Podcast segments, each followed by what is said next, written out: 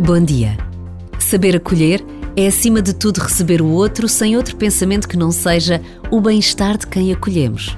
É aquela velha expressão: dar sem nada esperar em troca. Em cada dia que vivemos, temos sempre a possibilidade de acolher, de ter um encontro inesperado, uma conversa imprevista, um sorriso, uma escuta atenta, uma ajuda concreta. Podem fazer toda a diferença. E Deus permanece.